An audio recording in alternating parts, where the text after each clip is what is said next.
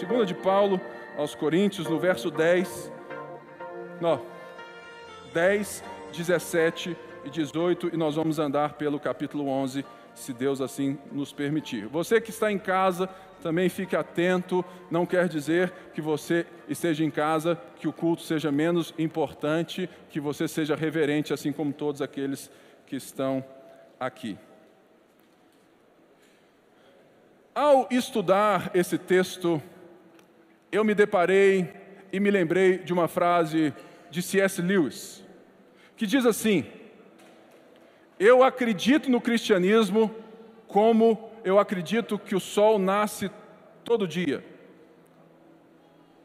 Mas não porque eu o vejo, mas por causa dele, por meio dele, eu vejo tudo ao meu redor. O que nós vamos ler agora e compreender nessa manhã tem tudo a ver com aquilo que o Evangelho de Jesus Cristo, que deve ser preservado dessa maneira na nossa consciência e na nossa mentalidade, que Paulo vai nos apresentar aqui. Nós vamos ver que tudo na nossa vida não está apenas em olhar para o sol, mas em olhar para todas as coisas a partir do sol da justiça, que é o nosso Senhor. Portanto, Paulo vai dizer no verso 17 do capítulo 10 isso aqui: Contudo, quem se glorie, glorie-se no Senhor, pois não é aprovado quem a si mesmo se recomenda, mas aquele a quem o Senhor recomenda. Paulo aqui está resumindo aquilo que ele já disse no capítulo 10, que eu vou resumir brevemente para você. Paulo escreve a segunda carta aos Coríntios de uma maneira muito pessoal, muito íntima, porque haviam falsos mestres ali, né, que estavam desencorajando, estavam desviando o pensamento, o entendimento dos irmãos acerca do Evangelho. E eles estavam crendo naquilo que eles estavam vendo.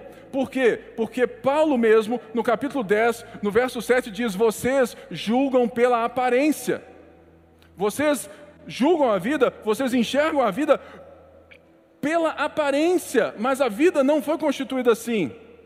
E Paulo então começa a refutar as realizações de falsos mestres, falsos apóstolos que estavam se julgando melhores que Paulo, por ter mais autoridade que Paulo naquela igreja, porque eles tinham exteriormente sinais de sucesso, como nós temos na nossa sociedade. E a pergunta que eu me faço é: será que nós não continuamos a julgar as pessoas, as igrejas, nos mesmos sinais aparentes de sucesso, como que esses falsos mestres estavam dizendo que Paulo não tinha credenciais porque ele não tinha esse estereótipo? Eu acho que sim. Portanto, quando Paulo fala assim, contudo, com tudo isso que está acontecendo, nós temos que nos gloriar no Senhor. Por quê? Porque diferente das pessoas que acham que são boas para realizar as coisas, que aquilo veio da força delas, Paulo está lembrando a igreja hoje, como lembrou no passado por meio dessa carta, que tudo aquilo que nós temos parte do princípio do nosso reconhecimento de que nós precisamos de Deus. Portanto, tudo aquilo que eu conquistei e realizei na minha vida, seja hoje ou lá atrás, a postura que Paulo chama a igreja de Corinto a reviser, a revisitar, é que a glória não está na força do braço, nas suas realizações, mas está no pobre do espírito. Bem-aventurados são os pobres de espírito, porque deles é o reino dos céus. No sentido que o pobre do espírito, lembrando, é aquele que reconhece que ele é falível, necessitado e carente de algo que ele não consegue resolver. Por isso, Deus vem até nós e Jesus Cristo nos coloca nessa posição de igreja. Portanto, Paulo estava aqui nos lembrando e chamando a atenção. Mas qual que era o espírito que Paulo estava dando essa repreensão? Se você voltar lá no capítulo 10, no verso 1, Paulo diz assim: Eu, Paulo, apelo a vocês pela mansidão e pela bondade do nosso Senhor Jesus Cristo. Ou seja, o que nós vamos ver aqui é Paulo se dando de maluquinho, dizendo que ele é insensato de uma forma sarcástica. Paulo, ele sabe jogar com as palavras. Paulo sabe ensinar com todas as formas. Então Paulo vai ser aqui altamente sarcástico, né, se comparando em realizações, mas antes ele quer nos lembrar o porquê que ele faz isso e como que ele faz. E no capítulo 10 é justamente quando Paulo começa esse discurso que vai até o 13. E ele fala assim: Eu apelo a vocês na mansidão. Mansidão não é aquele que é devagar, que é, falou assim, ô, oh, que cara manso, hein? Devagar, já fui, voltei. Falou assim, ô amor, lava os negócios para mim, tô indo. Aí você está indo, está indo, está indo, ela já foi, já lavou, tudo mais. Falei, ah, manso demais, de, oh, que, que marido devagar. Não é isso que Paulo está dizendo. O que Paulo está dizendo e, e, que a palavra manso nos ensina aqui é que o manso, a mansidão que ele se aproxima para dizer as coisas, é um cavalo selvagem domado. É alguém que, por meio da obra de Jesus Cristo, que se gloria em Cristo, ele sabe que ele agora, a sua atuação, o seu coração é de alguém que tem maturidade de se domar para não fazer besteira e chegar exigindo os seus direitos. E como que eu sei que Paulo não vai exigir os seus direitos de apóstolo? Porque ao lado de mansidão tem bondade. E a palavra bondade é justamente nesse sentido de alguém que sabe dos seus direitos e mesmo assim abre mão em prol do amor, de construir o outro.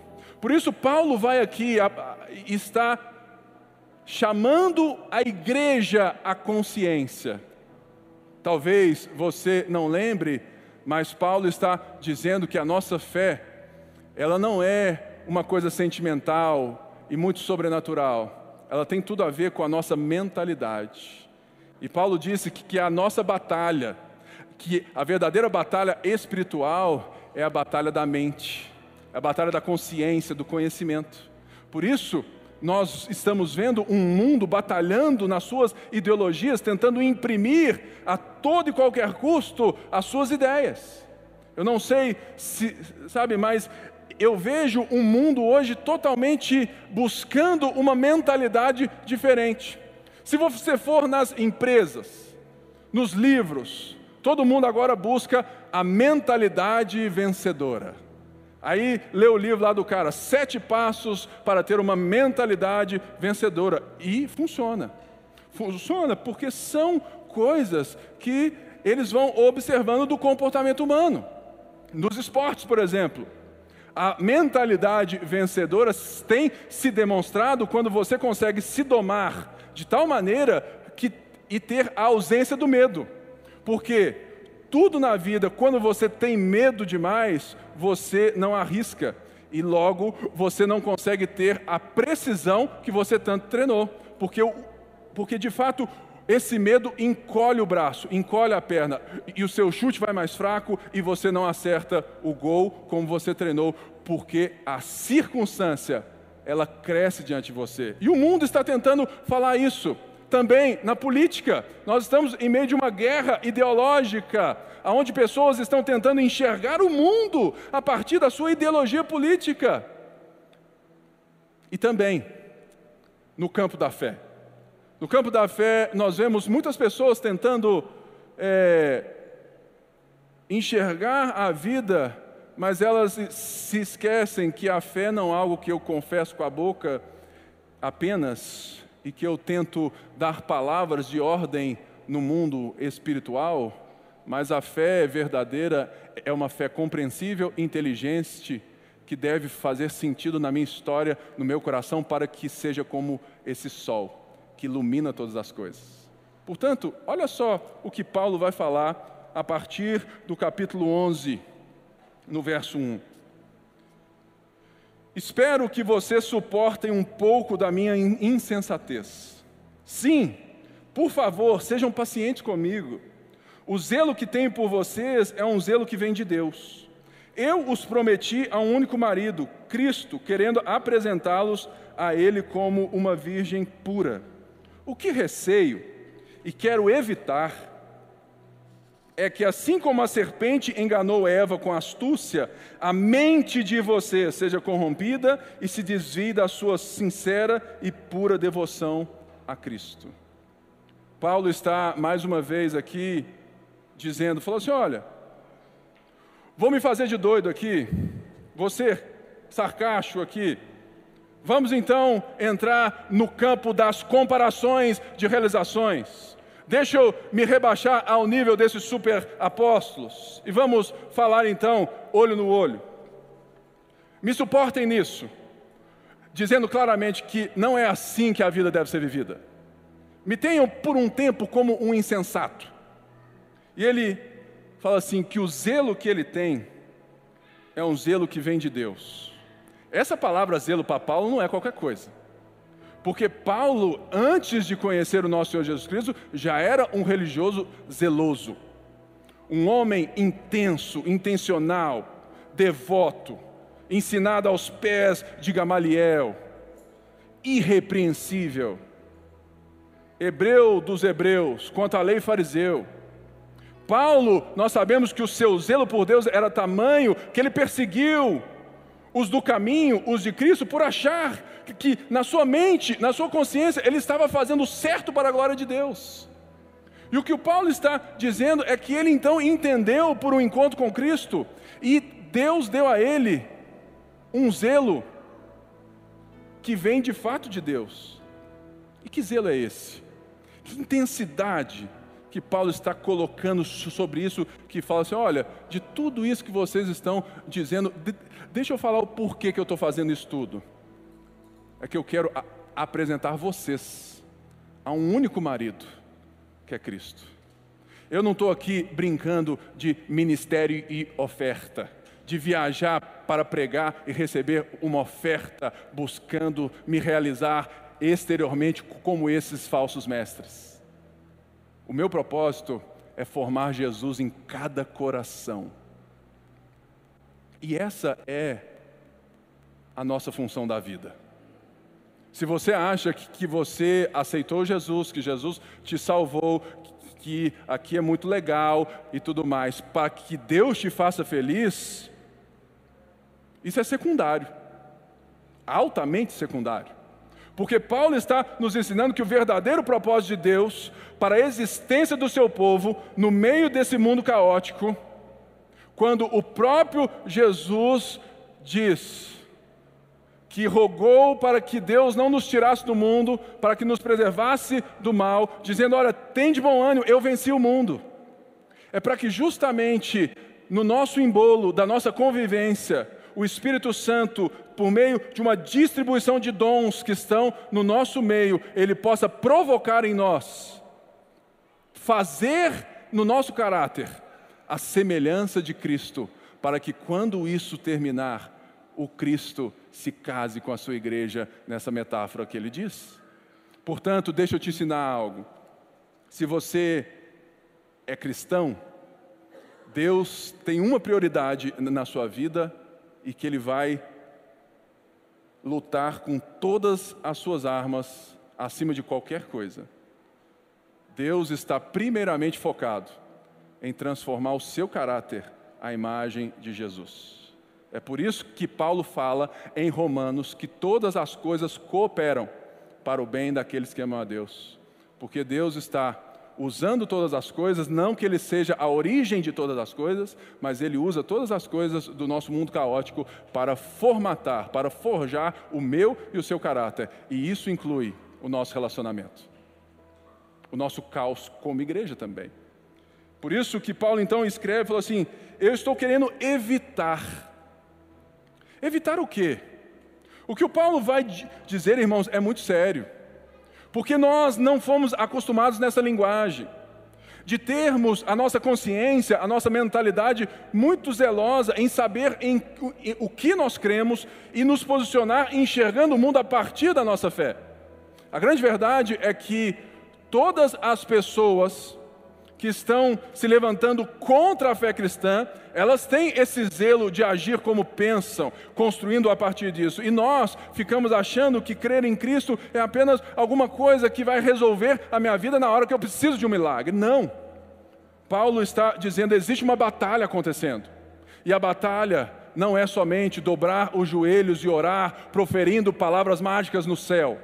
Não. A batalha é primeiramente teológica. É a batalha do conhecimento. É a batalha da mente.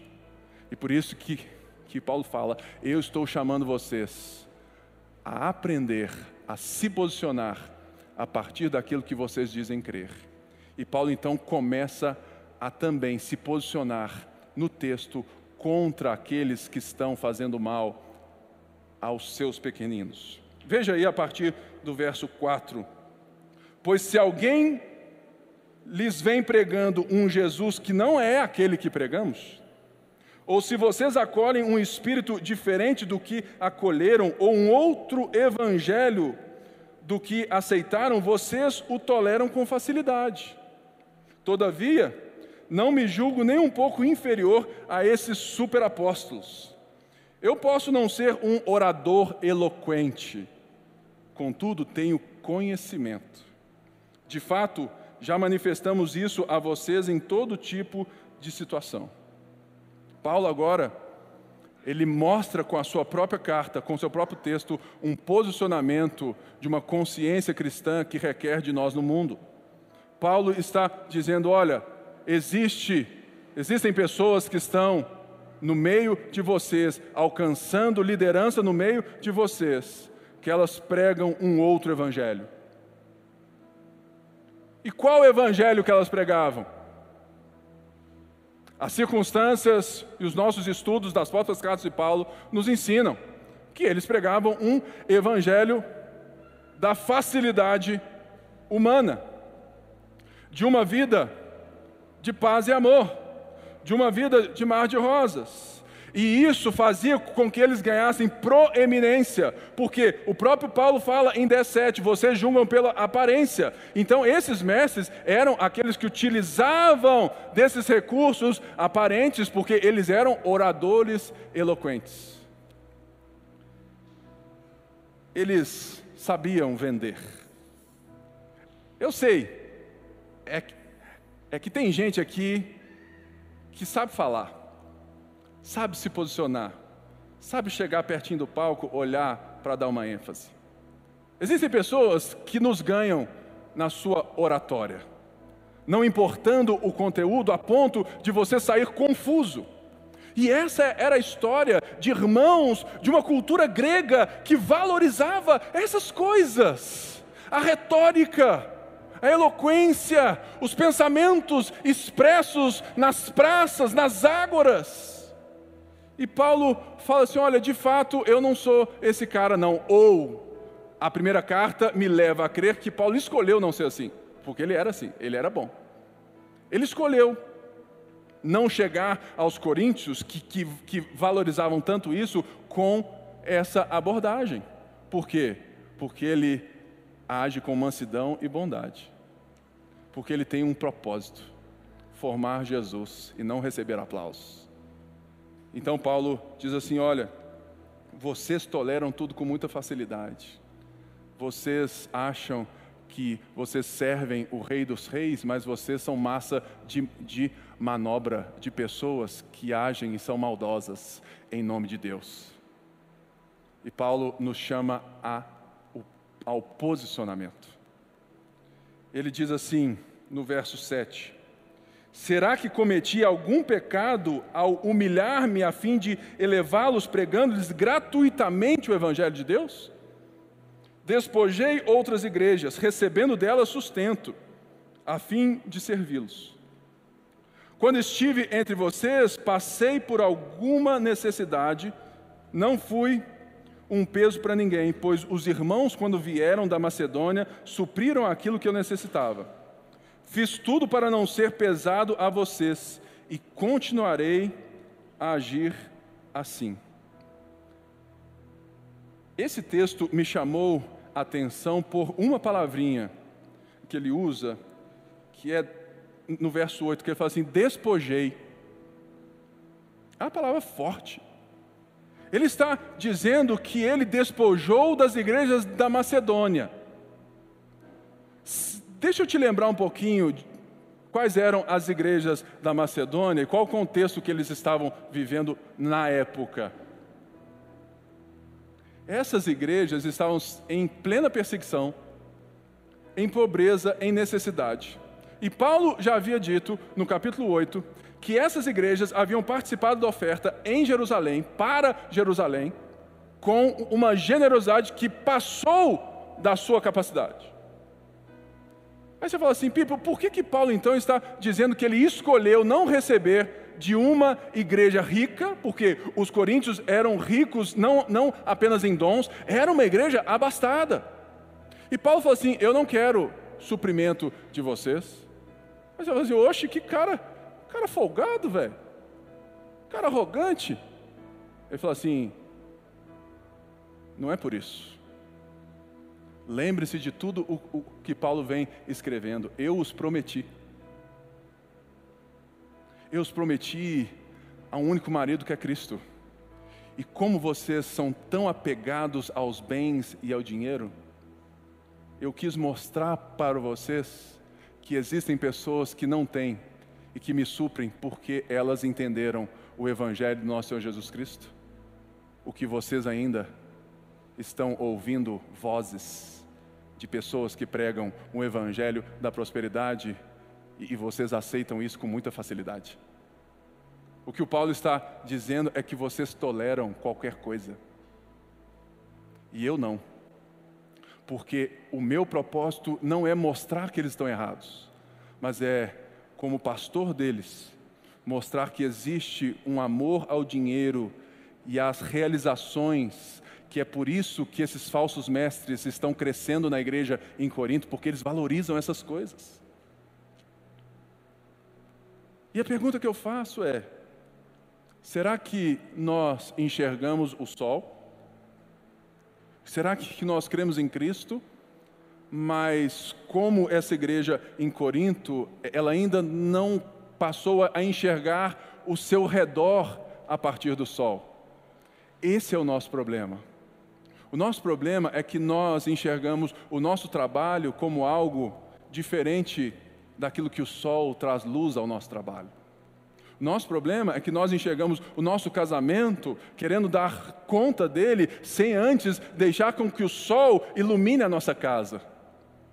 O nosso problema é que a gente quer resolver as coisas na igreja sem deixar com que o sol traga luz às coisas. Mas nós queremos fazer tudo pela força do, do, nosso braço, como Paulo está expondo a esses falsos apóstolos. Eles são, eles são daqueles que querem mostrar. E, mas vocês gostam de aplaudi-los. Por isso, eu não aceitei o suprimento de vocês, e agora eu redijo essa carta para vergonha de vocês, que os pobres me supriram e vocês ficaram com o dinheiro na mão.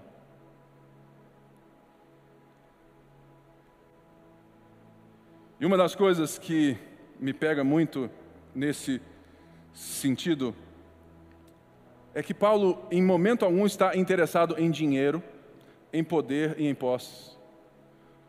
Lembre-se, Paulo está interessado em formar Jesus em cada uma daquelas pessoas. Por isso que ele vai nos ensinando que, primeiro, nós precisamos recobrar o zelo. O zelo da, de fato daquilo que importa. Aí você vem, pastor, como que eu recobro o zelo? Voltando ao começo, dos fundamentos. Se você não lê a Bíblia, se você não medita na Bíblia, se você não está presente nos processos formativos de discipulado que nós estamos preparando intencionalmente para vocês, pessoas eloquentes vão ganhar a sua cabeça. Porque você não tem essa fé que pensa que, se pro, que aprende e se posiciona. Lembre-se, contudo, ele já falou: quem quiser se gloriar, glorie-se no Senhor. Ou seja, se eu me glorio no Senhor, quer dizer que tudo que eu vivo na vida, toda a perspectiva da minha história deve ser a partir da obra de Cristo. Então, eu não tenho nada senão a enxergar a partir da luz que iluminou não apenas o meu mundo, mas o caos interior. E Paulo então fala assim, e começa então a tratar com tudo aquilo que ganha o nosso coração e a nossa mentalidade. Verso 16, ah não, 10. Tão certo como a verdade de Cristo está em mim, ninguém na região da Caia poderá privar-me deste orgulho. Por quê? Porque não amo vocês? Deus sabe que os amo. E continuarei fazendo o que faço, a fim de não dar oportunidade àqueles que desejam encontrar ocasião de serem considerados iguais a nós nas coisas que se orgulhem. E olha só o que, que Paulo vai fazer agora. Pois tais homens são falsos apóstolos, obreiros enganosos, fingindo-se apóstolos de Cristo. Isso não é de admirar, pois o próprio Satanás se disfarça de anjo de luz. Portanto, não é surpresa que os seus servos finjam que são servos de justiça. O fim deles será o que suas ações merecem. Eu gosto de Paulo que ele ensina um conceito e ele se posiciona em cima do conceito que ele ensina. Ele ensinou um conceito, ele vem ensinando dessa mentalidade a partir do verdadeiro evangelho, de uma posição de enxergar a vida a partir da obra de Jesus, e ele se posiciona a partir da obra de Jesus o tempo todo. E aqui Paulo não tem medo de se posicionar e falar assim: esses caras aí são do mal. Eles se fazem de luz, mas eles querem uma coisa que Deus não exige de vocês. Eles querem usar vocês. Eles, eles querem crescer em cima de vocês. E olha só como que Paulo vai construir o resto desse capítulo, dando o tom de que a fé cristã consciente a partir de Cristo, ela não abusa de ninguém, mas ela constrói com zelo, bondade, mansidão, esse propósito de formatar as pessoas, de formar as pessoas ao caráter de Cristo. Faço questão de repetir: ninguém me considere insensato. Mas se vocês assim me consideram, recebam-me como receberiam um insensato, a fim de que eu me, me orgulhe um pouco. Ou seja, vamos às comparações. Ao ostentar este orgulho, não estou falando segundo o Senhor, mas como insensato. Visto que muitos estão se vangloriando de modo bem humano, eu também me orgulharei. Vocês, por serem tão sábios, suportam de boa vontade os insensatos. De fato, vocês suportam até quem os escraviza, ou os explora, ou quem se exalta e lhes fere face a face. Para minha vergonha, admito que fomos fracos demais para isso. Eu lembro é de uma frase que eu ouvia muito o tempo todo do que você merece o que você tolera. Márcio Valadão. Essa frase, é, é ela é verdade.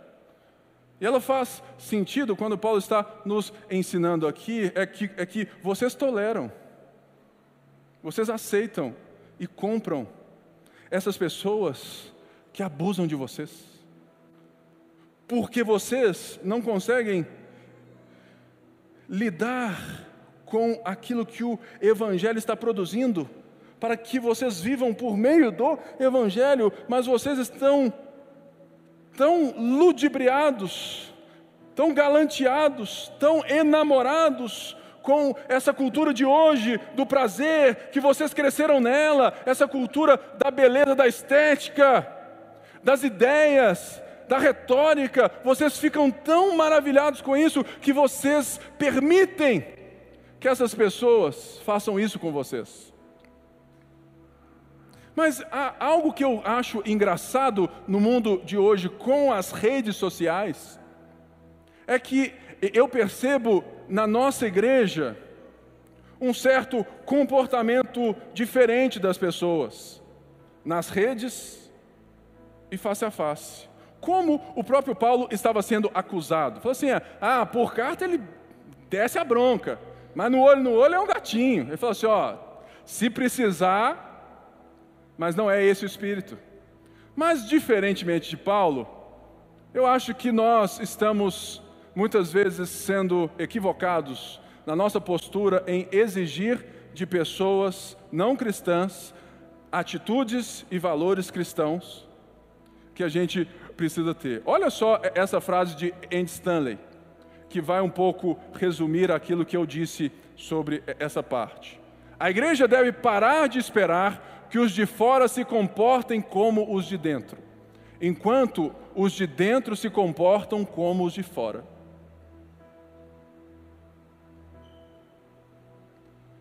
Nas redes sociais, você esbraveja, você solta os cachorros contra todos aqueles que você acha que tem uma moralidade diferente da sua. Mas deixa eu te lembrar, eles não são cristãos. Eles não conseguem obedecer o que você quer que eles obedeçam. Eles não têm o poder para agir dessa maneira.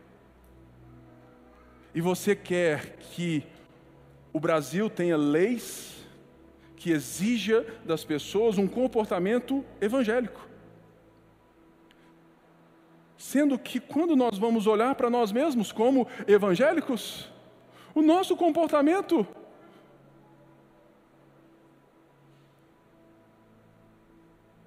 nos mostra talvez um espírito diferente do de Paulo, de mansidão e bondade. Irmãos, o que o Paulo está dizendo é assim: olha, vocês são muito reativos, vocês agem muito com as entranhas, vocês são muito emocionais. A batalha, ela parte da consciência. Não é um conhecimento teórico, é um conhecimento transformador que fez o coração. Eu gosto muito quando eu ouço aqui na igreja do Bruno. Assim, ele fala assim: aquela pessoa fez teologia, mas a teologia não fez ela. Direto ele fala isso. Adoro isso dele. Adoro. E a grande verdade é essa. O que o Paulo está dizendo é o que o Bruno fala. Olha, deixa o evangelho fazer vocês. Porque é impossível você falar que você conhece, que você se posiciona, se você não tem esse conhecimento que Paulo está dizendo. E a gente cai na vala da religião, que é o que? Exigir da sociedade um comportamento que nem nós mesmos conseguimos obter.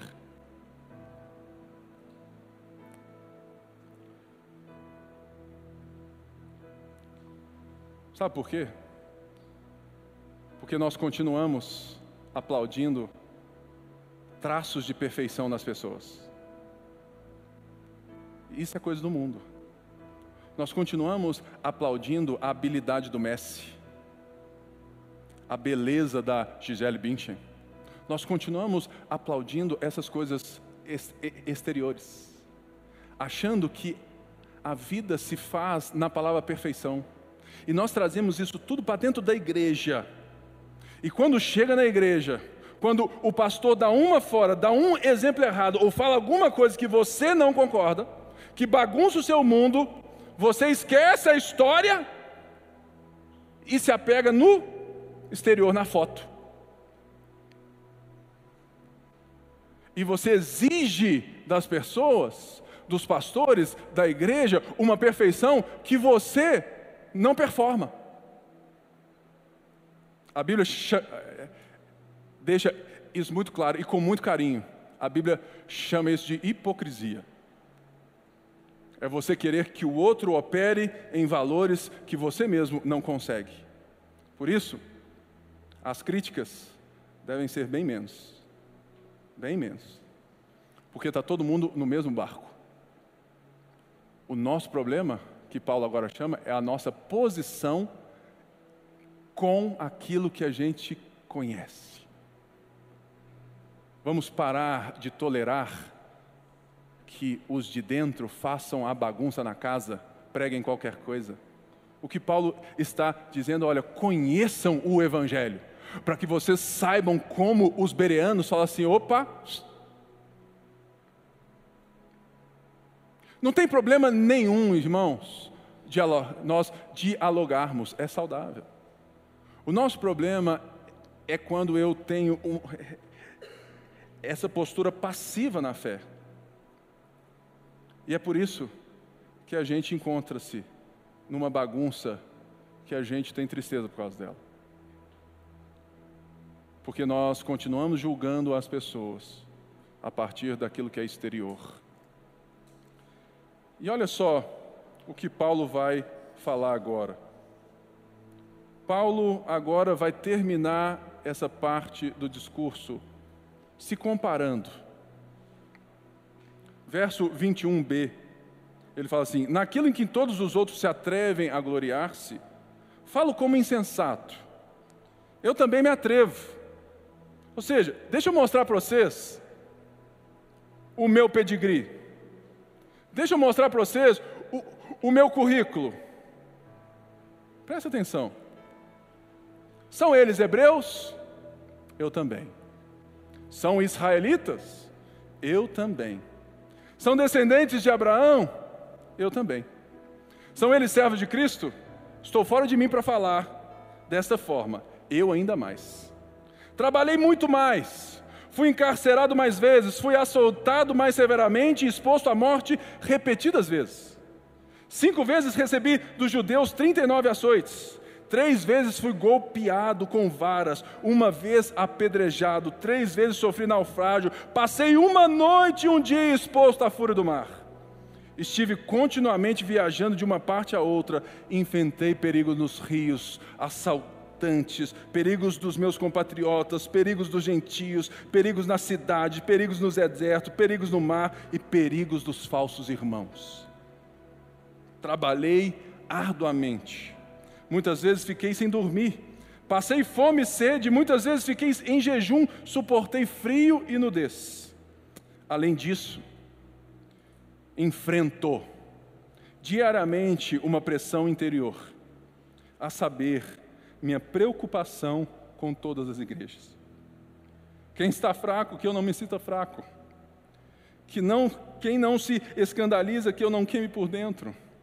Se devo me orgulhar, que seja nas coisas que mostram a minha fraqueza. O Deus e Pai do nosso Senhor Jesus, que é bendito para sempre, sabe que eu não estou mentindo. Em Damasco, o governador nomeado pelo rei Aretas mandou que se vigiasse a cidade para me prender. Mas de uma janela na muralha fui baixado numa cesta e escapei das mãos dele. Sabe uma coisa que, que eu acho mais linda da Bíblia? É que ela não é um livro de regras. Para que você entenda toda essa beleza e aprenda, eu preciso tentar reconstruir o máximo o contexto. É, é muito difícil porque nós não, nós não temos ele todo e temos né, várias coisas, mas não, não toda. Mas será que você consegue perceber com um pouquinho que eu te dei hoje a diferença de Paulo com os outros. Eu te disse que esses super apóstolos, que eram judeus também, que eram filhos de Abraão também, que vinham com cartas de recomendação de gente graúda, falando assim: esse cara me enviou. Esses caras que estavam ludibriando a igreja em Corinto, falando, segundo Paulo, de um outro evangelho, esses caras tinham pedigree, e eles gostavam de mostrar. Eles gostavam de mostrar que eles tinham, pelo sucesso do ministério deles, pela eloquência da retórica, eles tinham a casa do ano, o carro do ano, eles estavam andando com as melhores roupas, eles tinham o sucesso aparente. E Paulo falou assim: me tenham por um tempo como um insensato, vamos rebaixar o tom, deixa eu me comparar com esses caras. Eu fico pensando, a igreja lendo a carta em voz alta porque era assim que acontecia. Galerinha, uns 30 só, pouca gente, reunida, ouvindo a carta de Paulo para eles. Vai lá, ouvindo. Aí Paulo vai. Ó, oh, Paulo agora, agora ele vai lançar a braba. Agora ele vai lançar aquele currículo. Agora Paulo vai colocar todo mundo no chinelo. E o cara começa a ler. Três vezes fui golpeado com varas. Preso, naufrágio, prisão. Eu acho que o mesmo entendimento que eles deveriam ter tido, a gente deve ter, ter hoje. Uma ficha deve cair. É o que Paulo fala no verso 30. Se eu devo me orgulhar de alguma coisa, que sejam nas minhas fraquezas.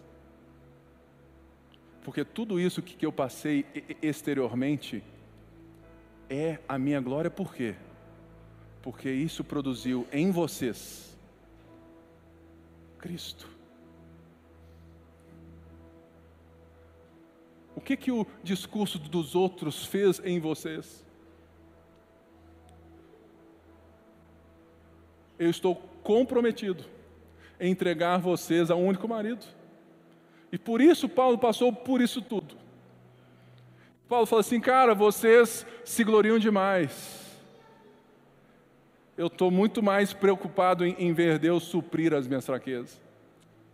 Mas além disso, tem um, um, um verso aqui que arrebatou meu coração, que é o verso 28.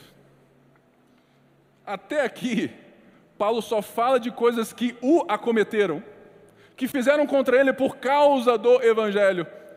E ele usa o tempo do verbo no passado.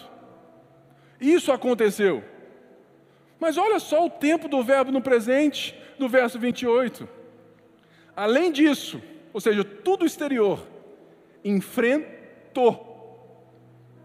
Eu continuo. O que, que ele enfrenta? Ele enfrenta diariamente uma pressão interior, pela preocupação com os próprios irmãos. Irmãos, quando eu li isso, eu lembrei de, de toda uma história da minha vida, de momentos que ninguém vê,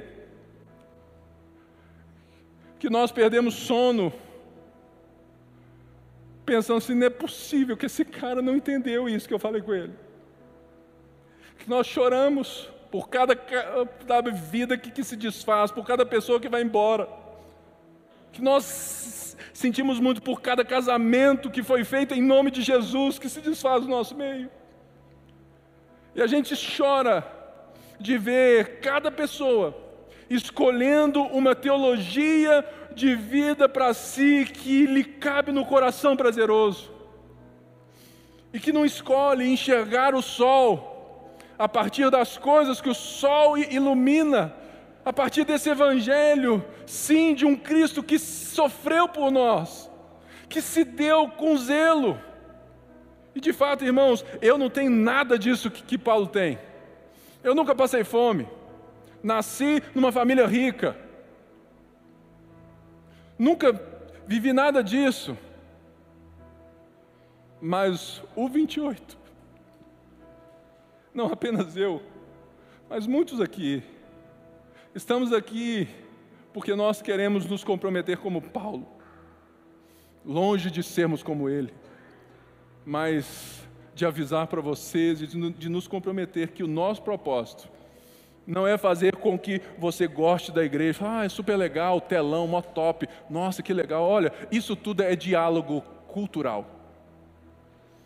Mas com tudo isso que, que nós estamos tentando viver,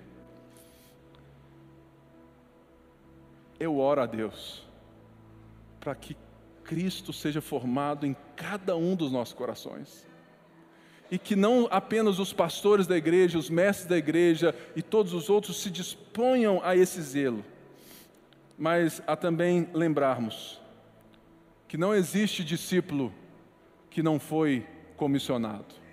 Não existe vida cristã sem ação e posicionamento.